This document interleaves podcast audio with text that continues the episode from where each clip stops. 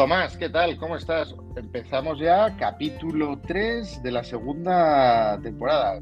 Esto empieza a coger velocidad. Eh, nos presentas al invitado de hoy, que realmente, pues una vez más, yo creo que vamos a romperle la mente a la gente. O sea, cuéntanos. Pues, pues sí, Manu, la verdad es que muy, muy ilusionante, que seguimos con el, con el barco a, a toda vela, ¿no? A todo gas. Y hoy además es un, yo creo, un podcast bastante, bastante interesante, no solo por la persona, un, un gran, eh, un gran amigo, Ángel Alvarado, ¿no? que ahora nos contará un poco más, pero también por el tema que vamos a tratar, que es para mí eh, uno de mis preferidos, ¿no? La, la, realidad virtual. Entonces hago una breve introducción de, de, Ángel para, para poner a todo el mundo en situación y a partir de aquí arrancamos. Eh, la verdad es que el currículum de Ángel es espectacular. Eh, ha sido CEO en Terminal Systems durante 15 años, ¿no? Fue en el pasado. Luego estuvo en ASECO eh, casi nueve años, donde ha pasado por eh, varios puestos, llegó a ser también el CEO y luego CTO, o sea que de digitalización sabe bastante.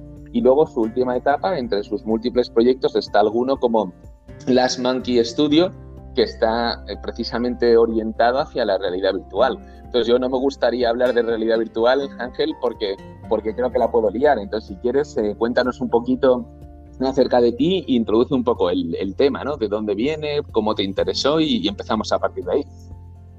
Vale, fenomenal. Pues hombre, lo primero, eh, daros las gracias por haber contado conmigo y, y, que estoy encantado de participar en esta iniciativa que es súper interesante vuestra. Y, Muchísimas gracias. Bueno, he resumido ahí... Dime, dime. Bueno, digo que muchas gracias, a ti faltaría más. el... Bueno, ha resumido un poco la trayectoria. Yo empecé en esto en el, en el 84, o sea, que os podéis imaginar, era cuando los ordenadores sí. iban a pedales casi. O sea, yo recuerdo que empecé a trabajar, lo primero de todo, en la agencia F y teníamos un CPD que tendría, no sé, yo que sé, a ojo, 30 o 40 metros cuadrados y cada bicho que habíais metido era como una nevera americana de estas de doble puerta. Sí, sí. Y, y, y, todas ellas juntas no tenían ni la capacidad, ni la memoria, ni nada de lo que tengo ahora mismo en mi teléfono móvil. O sea, claro. esto se ha movido, pero una barbaridad, vamos. Pero bueno, sí, o sea, he ido trabajando en esta industria durante muchos años, viendo cómo evoluciona. Y, y es alucinante porque no para eso, la evolución y, las capacidades que se tienen ahora para hacer cosas. Y una de ellas que ha explotado últimamente es justo el tema que, que traíamos, lo de la realidad virtual que al final pues es una tecnología, una serie, un conjunto de, de, tecnologías y herramientas, hardware, software, que permiten situar al usuario de este sistema en un entorno virtual que está generado completamente por ordenador. Y ese entorno pues, puede ser desde una habitación a, a una sala imitación del mundo real o algo absolutamente ficticio. O te puede ser tu entorno el interior de una nave espacial o, o cualquier situación que tú quieras simular, porque a fin de cuentas es virtual, ¿no? Sí, sí. ¿Qué se puede hacer ahí dentro? Pues un poco depende ya del material que vayas ocupando. Digamos que la base de la realidad virtual se basa en el sentido que, que, más nos mete en una historia, que es la vista. Pues tienes unas gafas que te aíslan del mundo real, tú a partir de ahí ya estás metido en el otro mundo y tú estás viendo eh, los componentes y cómo es ese otro mundo. Y pues te puedes mover dentro de él, según los giras la cabeza a ver sus detalles. Dime. Los usos prácticos, luego, luego te preguntaré un poco más en detalle. Sí, por, por sí, sí, sí porque tiene, tiene muchos y además se están aumentando mucho. Sí, es, es, enorme. Cuéntanos algún caso más, pero luego si quieres nos cuentas más de las Monkey porque me parece espectacular lo que estáis haciendo, ¿no? Pero, pero la sensación que da es de, de, de un horizonte, digamos, lleno de posibilidades, ¿no? En, en todos sí. los ámbitos, diría.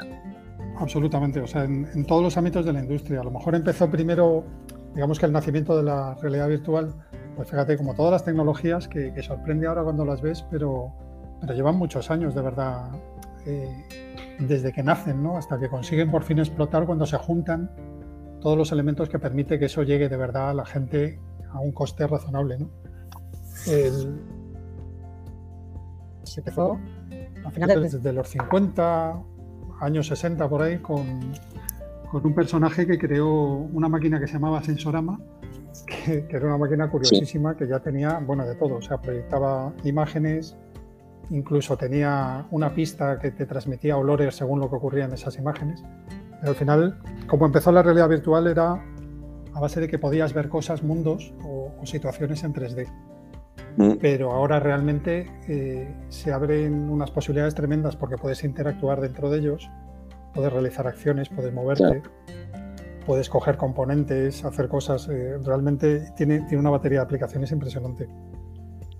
Qué bueno. Y, y desde, desde el punto de vista de, vuestra agencia, porque claro, esto es súper interesante, como decía antes Tomás, sí que no, a la audiencia seguro que le va a encantar entender ¿no? qué es lo que estáis haciendo para enriquecer este nuevo mundo, o, no tan nuevo, porque como tú, años 60 no es ayer, ¿no? Pero es verdad que la evolución, es, la evolución es, exponencial, como decías, pues ¿dónde os estáis metiendo vosotros desde el lado de la agencia? Y así podemos conocer un poco más de vuestra iniciativa. Sí, nosotros desde Las Monkey lo que creamos es productos apoyados en tecnología de realidad virtual y concretamente hemos sacado un primer producto que se llama Octopus, Practical Software, que es un software de entrenamiento policial táctico para policía, fuerzas armadas y seguridad privada. Entonces, básicamente, para que os hagáis una idea y, la audiencia sepa de qué hablamos, es que tú te, un policía se pone esas gafas y de repente se ve trasladado a una situación en la que se simula una de las intervenciones que, a las que se podría haber expuesto en su día a día. O sea, por ejemplo, he recibido un mensaje antes por radio, que lo oye en sus cascos, de que hay una situación de violencia que se oyen gritos y él entra en una casa, que es una casa, una simulación 100% realista, es inmersión absoluta, y se va moviendo y se encuentra cosas que son eh, absolutamente aleatorias. O sea, se puede encontrar una víctima, se puede encontrar un malo que intenta hacer algo, o testigos de la situación, y él tiene que saber comportarse y en todo momento ir protegiéndose, pero a la vez si encuentra una situación violenta, saber responder de un modo gradual a la violencia con la que se encuentra. Entonces, la, gran ventaja de estos sistemas frente a cualquier otro tipo de, sistemas de entrenamiento es que al estar totalmente el policía, una vez metido, está experimentando lo que experimentaría de verdad. Y entonces hace una práctica que sí que le vale para detectar los posibles errores y corregirlos que tendría si un día se tiene que enfrentar y además qué ventajas ofrecen no nuestros sistemas, sino cualquier sistema de estos de realidad virtual. Como la realidad es simulada, estas simulaciones en el fondo son tremendamente eh, más económicas que hacerlo de alguna otra forma. Porque imagínate montar, claro, para entrenar a policías una casa de verdad, con personajes de verdad y que luego además, si vuelve a repetir el ejercicio, como la casa es la misma, ya se la conocería, pero eso no le va a ocurrir en la vida real. Ellos van a entrar la siguiente vez van a tener que ir a un polígono y la siguiente vez se lo van a encontrar en mitad de la calle y nunca va a ser la misma la, situación. Y eso nosotros, pues se genera de forma aleatoria, de manera que él nunca evita que haya un aprendizaje mecánico de una situación que no es lo que él tiene que practicar. Él tiene que practicar cintura. Claro, Saber intervenir, tener unas reglas muy claras en la cabeza y tener sangre fría. Entonces todo nuestro esfuerzo va por meterle. ¿Sí? No, perdón, sí, sigue, sigue, sigue, dime, ahora te pregunto una cosa. No, no, te decía que todo nuestro esfuerzo va por inocularle el sistema y además eh, es una de las cosas que medimos mucho y, que estamos muy satisfechos porque lo estamos consiguiendo, es conseguir que la persona que esté dentro del sistema se estrese tremendamente con la situación. Se juega mucho no solo con las imágenes, sino que jugamos mucho con el sonido 3D, que es direccional. Entonces los ruidos y las cosas que ocurren te orientan, te hacen girar la cabeza hacia donde crees que está pasando algo. Sí, sí, sí, sí. Y, Todo el sistema, a nivel de tecnología... llevan un arma real metida. Sí, sí. Sí. No, no, te iba a decir, estuve viendo, informando un poco acerca del asunto, eh, acerca de intentando buscar competidores en la tecnología, no competidores concretos, empresas, sino de la tecnología. Y lo más cercano que vi de entrenamiento, por ejemplo, de policía y demás, era literalmente como una pantalla de fondo con algún tipo de, obstáculos físicos entre media, ¿no? Algo que era muy, muy, muy poco inmersivo, ¿no? Entonces entiendo que aquí el salto es que es brutal y, y, que además tiene mucha más variedad, como dices, ¿no? Efectivamente, o sea, esa es la, gran diferencia del sistema, es la, inmersión que se consigue. Porque al final, si yo te proyecto en una pantalla, está bien porque entrenas cierta mecánica, pero si yo te proyecto una situación en una pantalla, da igual cómo lo hagas, que tú no te lo crees. O sea, tú sabes que estás en la comisaría y que tienes una pantalla y que ocurren cosas y que tú tienes que intentar hacer tu ejercicio lo mejor posible, punto. Pero no estás viviendo una situación, es lo que busca la realidad virtual, o sea, que tú te vayas inmerso hasta el punto de vivir la situación que se aplica a todos los ejemplos que se pueden buscar de realidad virtual. O sea, mira, por ejemplo, se, puede aplicar, te pongo por ejemplo el caso de algo tan tonto como decorar una casa. Tú llegas y alguien te va a hacer una reforma o te estás imaginando un mueble o te... Claro, no es lo mismo que yo mire, bueno, yo personalmente fatal, ¿no? Porque yo tengo una mala... Soy incapaz de imaginarme cómo van a quedar las cosas en temas de decoración. Pero a lo mejor te llega alguien, te va a hacer la reforma y no es lo mismo que incluso que te lo pongan en un plano o que te que de repente te pongas unas gafas y tú te veas en cómo va a ser tu casa nueva. Claro. O tú vas situado en la situación y con los colores que ya Bueno, hay una, empresa ya de. Que te guste, con la decoración. No, no, eso es brutal. De hecho, ya hay algunas, ¿no? Yo he visto, pues no sé, típico, no, tenemos eh, nada con Ikea, pero Ikea tiene una, una, una, aplicación, por lo que yo vi, que, que tú podías proyectar cómo te quedaba el sofá en casa. O sea, me parecía brutal y así ya te hacías tú una idea de cómo se superponía. hablamos con Ikea a ver si nos patrocinan. Busquemos patrocinadores. y, y... aplicaciones es tremendo, ¿eh? Claro, no, no, pero yo, antes comentabas una cosa que me ha apuntado aquí Ángel que me parece también muy interesante comentar, que es en relación a las barreras que podemos encontrarnos para que esta tecnología, que yo creo que todos coincidimos que es súper útil, ¿no?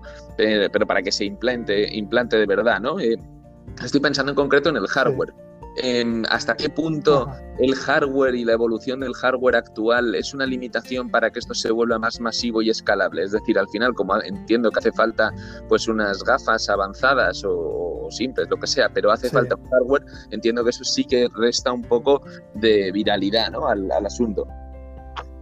Sí, o sea, para llegar, digamos, al gran público, para que cada uno lo tuviera, que en el fondo es, viendo hablar estos días desde que Facebook cambió el nombre y se llamó Meta y está todo el día con el metaverso, esa es, esa es la esperanza final, ¿no? O sea, que es llevarlo de verdad a todo el mundo, vivir en, un mundo virtual donde haya de todo y esté metido en él, ¿no? Pero claro, el gran hándicap, que sé que ha bajado mucho en los últimos años, es el tema del hardware.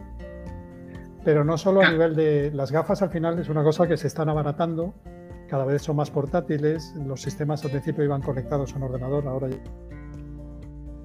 y si tienen que depender de un ordenador por cuestión de potencia, hay comunicación inalámbrica que como las comunicaciones también han avanzado una barbaridad, pues se ha eliminado todos los problemas de latencia que podía haber.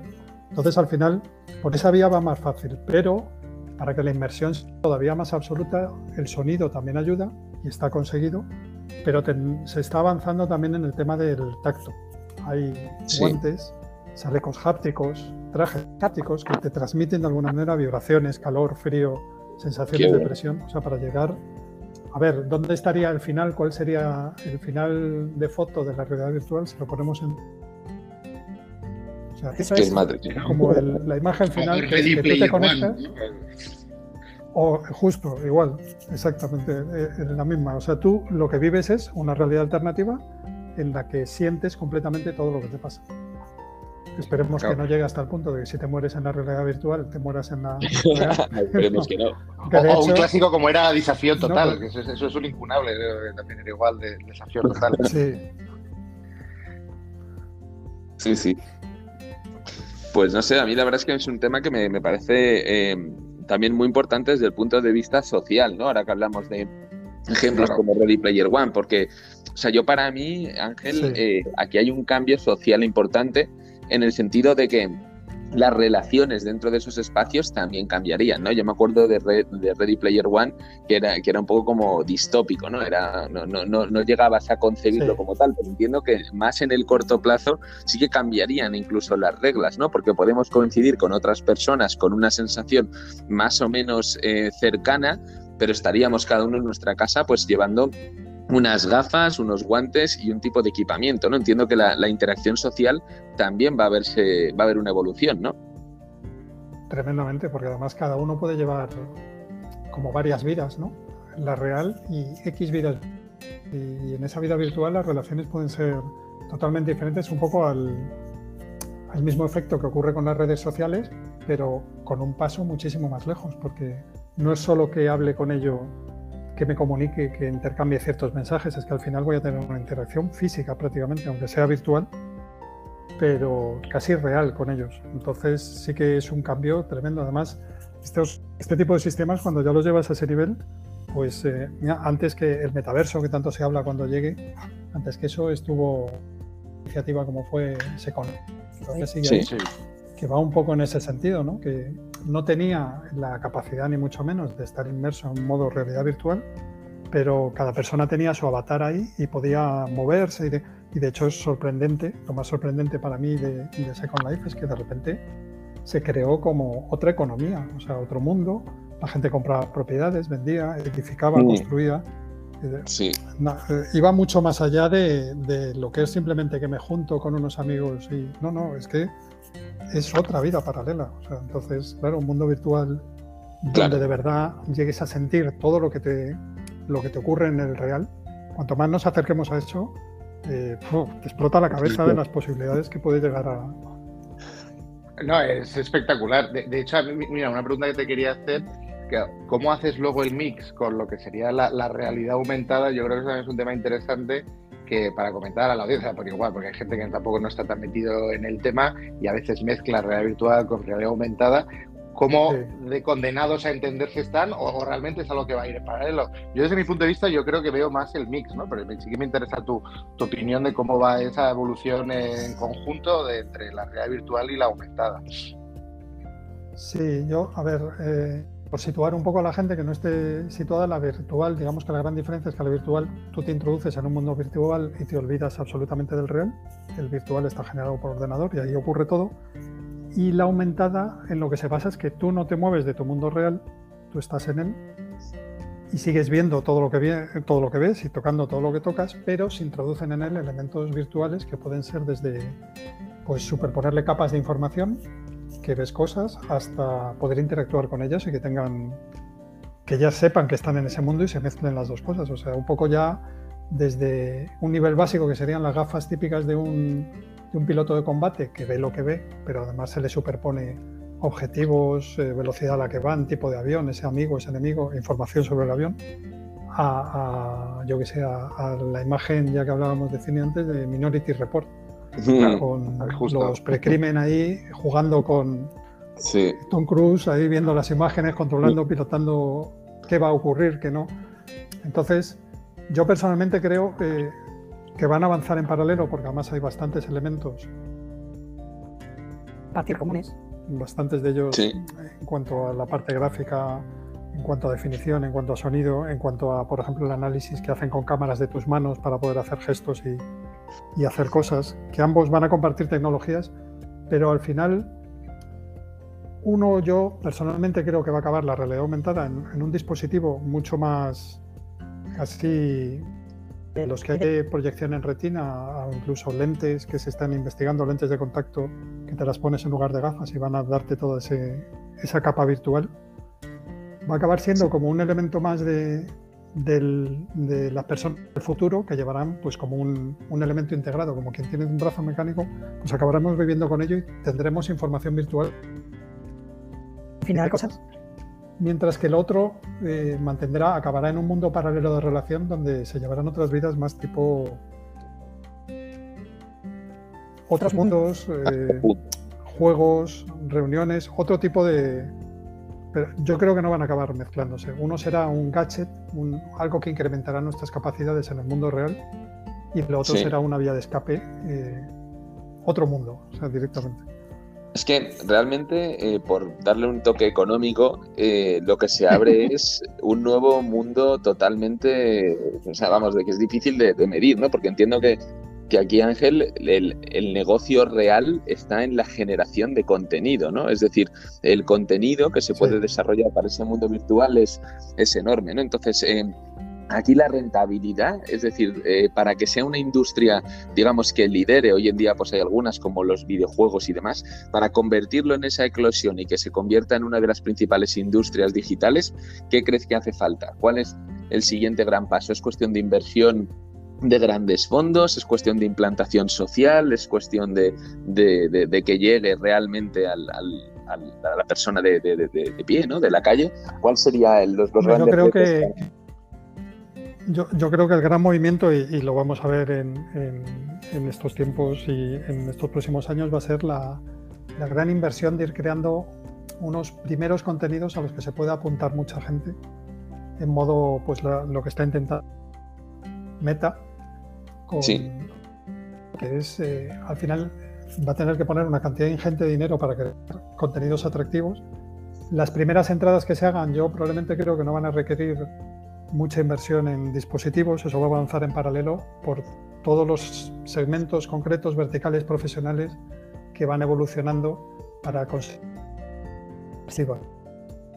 Pero para el gran público se limitará simplemente a que entres y un poco veas interacciones, pero ahí la interacción será ir metiendo mm, gran cantidad de dinero en generar contenidos donde se pueda juntar gente simulada por avatares los que puedan con los que puedan interaccionar, como una evolución de red social.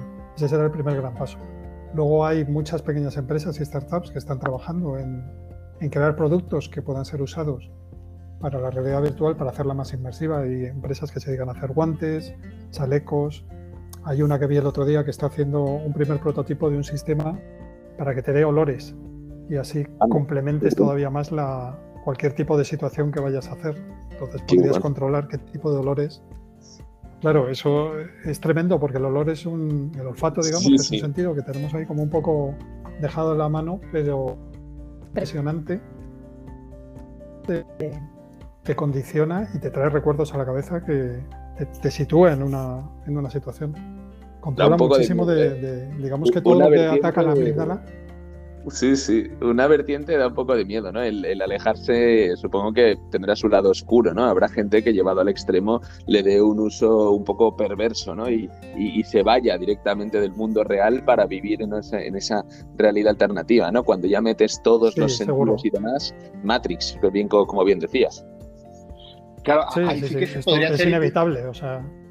Totalmente, ahí sería interesante entender, no, no, no sé si lo sabes, si hay algún eh, pues, eh, organismo que esté estudiando cómo puede afectar esto al desarrollo mental, porque hay un momento que entiendo que a partir de X horas en esa inmersión, tu cerebro eh, tendrá complicaciones para distinguir de lo, de lo real. Pues suena como un poco broma, ¿no? Pero yo creo, estoy convencido que llega un momento que si estás X horas metido, que puedas distinguir qué es real y, qué es el, meta o lo que sea. Sí, sí, sí. De hecho, el, cuando ya evolucionó y, empezó a ser muy realista la realidad virtual, cuando ya al punto que te las crees, eh, ya empezó un poco ese debate con, el tema del mundo infantil, o sea, con personas que todavía están en desarrollo, que se les está formando el cerebro, que se les está formando la vista, y, de hecho no está recomendado que las gafas de realidad virtual, el equipo el equipamiento se use con, con chavales muy pequeños, sino es para cosas muy concretas y con, muchísima, porque de hecho sí se usa con algunos chavales para temas de medicina, porque precisamente para corregir defectos de la vista y hay, hay una utilidad que se puede usar. Pero, pero hay que ir con mucho cuidado porque, bueno, lo que estamos viendo, se está viendo ya hoy en día simplemente con los móviles, hasta qué punto pues eh, la gente joven, los chavales se pueden enganchar hasta límites que, que se creen que esa es su única vida. Claro. Pero es como el al cubo, ¿no? Porque imagínate que, lo sientes, ¿no? Que de verdad estás ahí. O sea, sí, en ese sentido, sí tiene, sí tiene su peligro. No, no, es espectacular. Pues como, dice Tomás, ya, soy el de la guadaña, pero desgraciadamente estamos llegando al, final del tiempo y la verdad es que se nos quedan muchas cosas en el tintero. Otra vez más, Tomás, se nos acumulan segundas partes y terceras porque este tema es espectacular. Pero para cerrar, pues siempre nos gusta pues, recibir una recomendación, tanto de visual como de lectura de, de nuestro invitado, pues para seguir haciendo nuestra pequeña biblioteca pues será un placer que nos ilumines. Eh, aunque en este caso, aparte, yo creo que pondremos una, tercera vía que será el cine, porque han salido tres o cuatro películas que parece que estamos ya montando días de cine. Yo creo que lo, vamos a, lo vamos a linkar también por ahí. O sea, que, pero más allá de días de cine, que eso me, comprometo a ponerlo en el enlace, las pelis que han salido, si nos puedes dar un poco de, de idea, estará genial. Sí, pues mira, el vídeo, hay, hay, uno que es que realmente a mí me gusta muchísimo. Hay, hay bastantes vídeos de esta persona, ¿eh? de, no sé si le conocéis, Hans Rosling, que es un doctor sueco que se hizo, bueno, pues tiene bastantes charlas TED y, salen muchos vídeos. Este hombre se hizo famosísimo.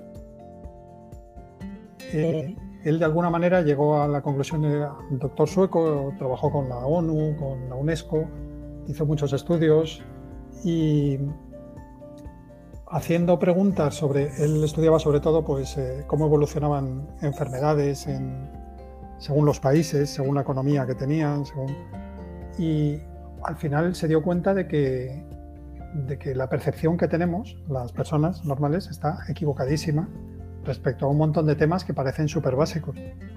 Y se hizo muy famoso porque él llegó en la comparativa que hizo y a sus estudiantes de universidad les hizo unas encuestas con unas preguntas que aparentemente son muy básicas de eh, ¿qué crees que, eh, comparando países a lo mejor que parecen totalmente distantes, cuál tiene mejor educación? ¿O cuántas crías en el mundo crees que tienen la misma educación que tienen los chavales? ¿O cuántos países tienen más de 10 euros al día? Preguntas así muy, y entonces, cuando salía el porcentaje de lo que tenía dos opciones, o tres, luego lo evolucionó a tres, de manera que jugabas a un 50% o a un 33% de, de acertar y siempre quedaba muy por debajo. Y se reía él mucho porque decía, si les doy a elegir una banana con cada respuesta a los chimpancés, quedan por delante de vosotros. por pura probabilidad aciertan más. O sea, estábamos como con un sesgo absoluto de opiniones sobre el mundo real. Y de alguna manera él creó una fundación que se llamaba Gapminder, precisamente de eso, ¿no? como el, salto que tiene la mente de, qué error tenemos frente a, a, lo que realmente hay. Y es porque tú lo estudias en un momento dado, tú lo ves, lo aprendes y luego el mundo sigue evolucionando. Pero como le dé por evolucionar mucho o se desvíe mucho de lo que ha ocurrido, tú no eres consciente ya. Porque es que estas mismas pruebas de preguntas luego lo hizo con medios, de, pues con medios de comunicación, diciendo, claro, la gente no lo sabe y se equivoca porque los medios no lo transmiten, pero es que la conclusión fue que es que los medios tampoco se enteraban, porque quedaban también por debajo de los chimpancés. Y llegó incluso a hacerlo con los responsables en Davos, con los responsables alguna pregunta muy concreta de economía, en el resto de las más generales, los responsables políticos de todo el mundo que se juntan ahí tampoco eran capaces de alcanzar porcentajes decentes bueno. si los que dirigen el mundo no son conscientes de cómo está evolucionando y lo está haciendo teóricamente gracias a ellos, pues tenemos un problema, ¿no? Entonces, eh, eh, vídeos hay muchos. Yo hay uno que me gusta especialmente porque él creó una de estadísticas para ver cómo evolucionan en tiempo real las cosas. Luego se la compró Google y eso. Y, hay una charla en TED que se llama The Best Stats You Have Ever Seen de, de, de Hans Rosling y es buenísimo. O sea, de verdad que es un vídeo súper interesante. Bueno, buscando se pueden encontrar muchos, ¿eh? pero a mí mm, me gusta sobre todo porque me sorprendió. Lo primero que me encanta ver algo que te demuestra que estás equivocado en una cosa y que, te hace sentir como idiota, ¿no? Dices, yo, claro, según hace las preguntas, tú las respondes también.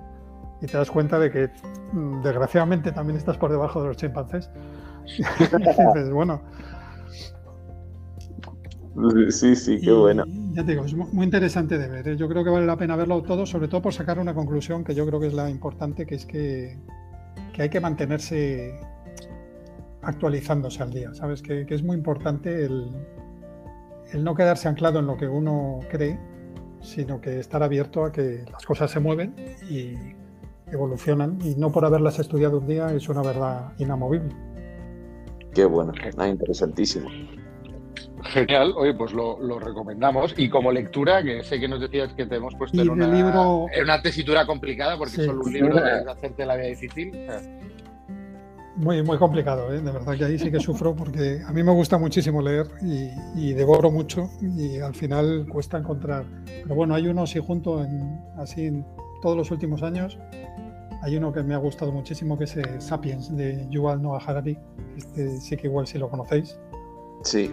Y, la verdad que es buenísimo. Y, eh, el libro un poco es, al final muestra un poco este hombre eh, israelí y un poco viene a, mostrarnos que, que el, hombre, el Homo sapiens, el mundo, gracias a la facilidad que tenemos para creer en algo, en cosas que realmente solo existen en nuestra cabeza.